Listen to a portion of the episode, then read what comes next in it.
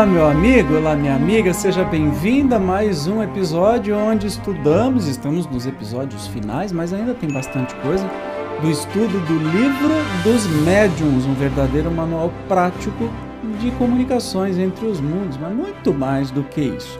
Estamos especificamente estudando um capítulo das reuniões e das sociedades espíritas com instruções práticas para as casas espíritas. Se você não for dirigente de casa espírita, talvez você vai falar assim: ah, mas por que eu preciso saber desse assunto? Precisa.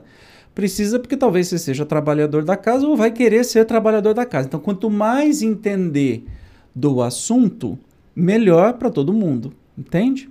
Então, hoje nós vamos falar de um assunto espinhoso rivalidade entre as sociedades espíritas. Ai, ai, ai. Mas como assim? Tem rivalidade entre as casas espíritas? Não, todo mundo é irmão. Vai para use. Vai para reunião para ver quem vai, quem se encara, quem faz as coisas junto, realmente colabora.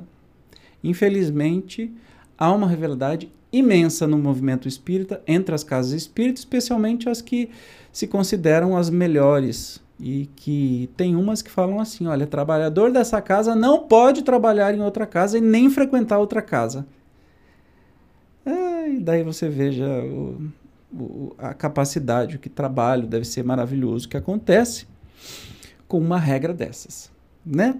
E Kardec manda o centro ser pequeno e quando crescer ir para outros e todo mundo se reunir, trocar figurinha, etc e tal. O que a gente mais vê é o egoísmo das casas espíritas, o isolamento das outras casas espíritas, né? a não participação das, das USES, que são Uniões de Sociedade Espírita, que é justamente para as casas trocarem figuras, se apoiar, aprenderem juntas, né? não vão, não dão bola, não aparecem, e quando aparecem, às vezes vêm concorrentes e não irmãos de mesmo ideal. Então, Kardec já sabia disso ó, faz muito tempo. Dá uma olhada aqui o que, que ele diz.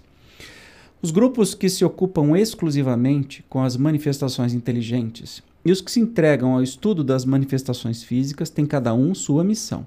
Nenhuns nem outros se achariam possuídos do verdadeiro espírito do Espiritismo, desde que não se olhassem com bons olhos. E aquele que atirasse pedras em outro provaria, por esse simples fato, a má influência que o domina.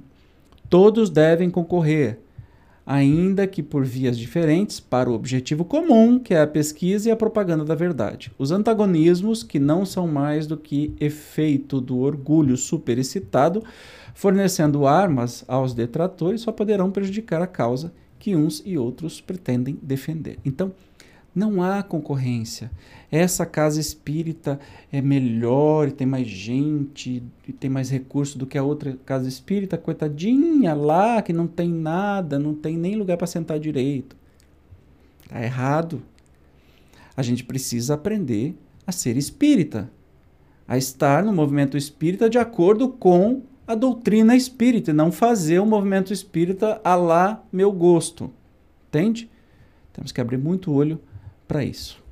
Estas últimas reflexões se aplicam igualmente a todos os grupos que porventura diverjam sobre alguns pontos da doutrina, conforme dissemos no capítulo das contradições e das mistificações. Essas divergências, as mais das vezes, apenas versão sobre acessórios, não raro mesmo sobre simples palavras fora. Portanto, ao constituir em bando à parte alguns, por não pensarem todos do mesmo modo, pior ainda do que isso seria se tornarem ciosos uns dos outros. Os diferentes grupos ou associações da mesma cidade compreende-se o ciúme entre pessoas que fazem concor rem-se umas às outras e podem ocasionar recíprocos prejuízos materiais não havendo, porém, especulação, o ciúme só traduz mesquinha rivalidade de amor próprio, como, em definitiva, não há sociedade que possa reunir em seu seio todos os adeptos, as que se achem animadas do desejo sincero de propagar a verdade, que se proponham a um fim unicamente moral.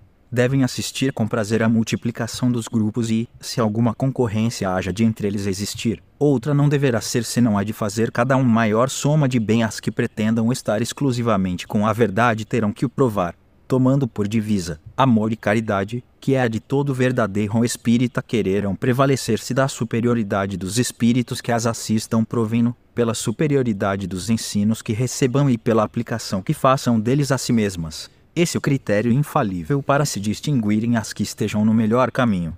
Então, a única concorrência possível, a gente tem que se animar se da nossa casa espírita nascerem outras. A única concorrência é quem faz mais o bem. Mas é, é um modo de dizer sem ciúme, vendo com felicidade que o outro está conquistando, a outra casa espírita está conquistando coisas e a gente pode se motivar. Outra coisa, não precisa ser todas as casas espíritas fazer a mesma coisa. Os que têm manifestação de efeito físico, pode focar nesse trabalho, numa reunião de mediúnica. Tem outra que é manifestação de instrução tem outra que é mais focada para o bem coletivo, bem comum. Aprendi que é bem comum. É, então, para eh, aplacar a fome, as coisas, mas não pode ser só isso, né? Afinal de contas, a maior caridade do Espiritismo é a sua divulgação, ou seja, você vai transformar a vida das pessoas é, com a doutrina espírita e não só é, dar comida. Isso comida, legal, muito bem, nós estamos, especialmente agora, nós precisamos muito disso, mas não só isso. Né? Oferecer estudos, oferecer educação infantil, juvenil, enfim, é, botar alguma coisa junto com a comida né? para essas pessoas. Então, não dá para ter concorrência entre casas espíritas, sabe? Cada uma vai fazer o seu trabalho e tem que torcer para que a outra dê certo. Alguns espíritos mais presunçosos do que lógicos tentam por vezes impor sistemas singulares e impraticáveis, à sombra de nomes veneráveis que se adornam. Gente, eu estou cansado de ver isso. Não, porque o mentor da casa aqui é o doutor Adolfo Bezerra de Menezes. Não, porque o mentor da casa aqui é o Chico Xavier. Ah, o mentor da casa aqui é Allan Kardec. Ah, o mentor da casa aqui é Joana de Anges. Vamos parar de autopromoção. Vamos parar dessas. Sabe? Ok, pode até ser, não estou duvidando disso, mas para de endeusar.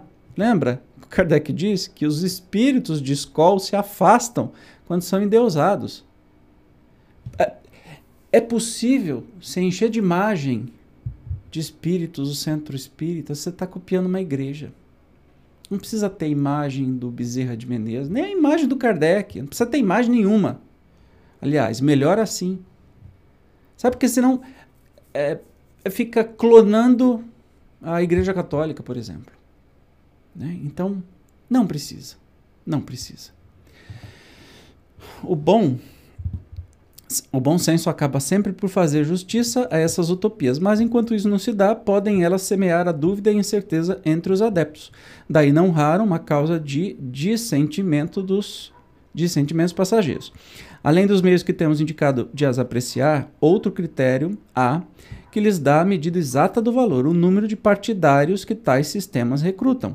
A razão diz que, de todos os sistemas, aquele que encontra maior acolhimento das massas deve estar mais próximo da verdade do que os que são repelidos pela maioria e vem abrir claros em suas fileiras, ou seja, buracos. Tem depois como certo que, quando os espíritos se negam a discutir seus próprios ensinos, é que bem reconhecem a fraqueza destes. Vou comentar uma coisa aqui, já que a gente está falando de sociedade espírita, que eu acho assim, o pior do pior do pior das coisas. E eu descobri não tem muito tempo. Você sabia que existem no movimento espírita os espíritas chiquistas e os espíritas divaldistas? E que um não suporta o outro? E defendem com unhas e dentes o seu venerado. Eu, eu não sei nem se eu tenho palavra para definir isso. É assim, é uma, de uma tristeza, de uma tristeza, de um absurdo isso, sem fim. Para que essa concorrência? Ambos, Chico Xavier, Divaldo Franco, são pessoas com direito a terem equívocos, mas que suas obras são incontestáveis pelo bem comum. Mas são pessoas que passaram por aqui. E para que comparar um com o outro? E para que mais formar timinho de um contra o outro? Isso não é espiritismo, não, gente. Desculpa.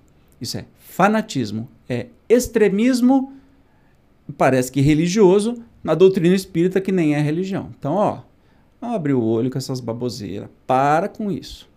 Meus irmãos, meus amigos, se você que está ouvindo isso tem isso em mente, preste atenção à grande besteira que você está fazendo. para com isso. Tá? Fique atento. Isso não é espiritismo. Se o espiritismo, conforme foi anunciado, tem que determinar a transformação da humanidade, claro é que esse efeito ele só poderá produzir melhorando as massas, o que se verificará gradualmente, pouco a pouco, em consequência do aperfeiçoamento dos indivíduos que importa crer na existência dos espíritos, se essa crença não faz que aquele que a tem se torne melhor, mais benigno e indulgente para com os seus semelhantes, mais humilde e paciente na adversidade de que serve ao avarento ser espírita, se continua avarento, ao orgulhoso, se se conserva cheio de si, ao invejoso, se permanece dominado pela inveja assim, poderiam todos os homens acreditar nas manifestações dos espíritos e a humanidade ficar estacionária tais, porém, não são os desígnios de Deus para o objetivo providencial, portanto, é que devem entender todas as sociedades espíritas sérias, grupando todos os que se achem animados dos mesmos sentimentos, então, haverá união entre elas, simpatia, fraternidade, em vez de vão e pueril antagonismo, nascido do amor próprio, mais de palavras do que de fatos. Então, elas serão fortes e poderosas, porque assentarão em inabalável alicerce, o bem para todos. Então, serão respeitadas e imporão silêncio à zombaria tola, porque falarão em nome da moral evangélica, que todos respeitam. Ixi, Kardec é tão atual que é um negócio que me deixa até emocionado que está acontecendo hoje em dia? Antes, com cristãos que não mudam a vida com os ensinamentos de Cristo, continuam mesquinhos, continuam avarentos, continuam materialistas, continuam julgando o outro à torta a direito, de acordo com seus, suas intenções. Agora, o que, que adianta ser espírita e não se melhorar? Adianta nada. Ah, eu acredito em tudo, leio um monte de obra espírita e não se melhorou em nada? Não mudou nada? Continua com os mesmos problemas e defeitos, olha, isso é um problema seu, não é um problema meu, tá? Então estou te falando para você refletir aí. Eu me preocupo muito com os meus defeitos e que são inúmeros. Mas já superei muitos deles com teimosia, muita teimosia. Afinal de contas eu sei quais são, eu sei o que eu devo fazer. Basta eu querer. Não adianta você ser papapasse você ir todo dia no centro espírita e continuar a pessoa mais, mais infeliz e errada do mundo. Me lembra muito as, as famosas carolas. E eu, quando era católico, tinha umas carolas que, meu Deus do céu, eram insuportáveis. Mas estava lá todo dia, limpando a roupa do padre, limpando isso, limpando aquilo, mas maltratava todo mundo, xingava todo mundo, não gostava de ninguém. Para quê?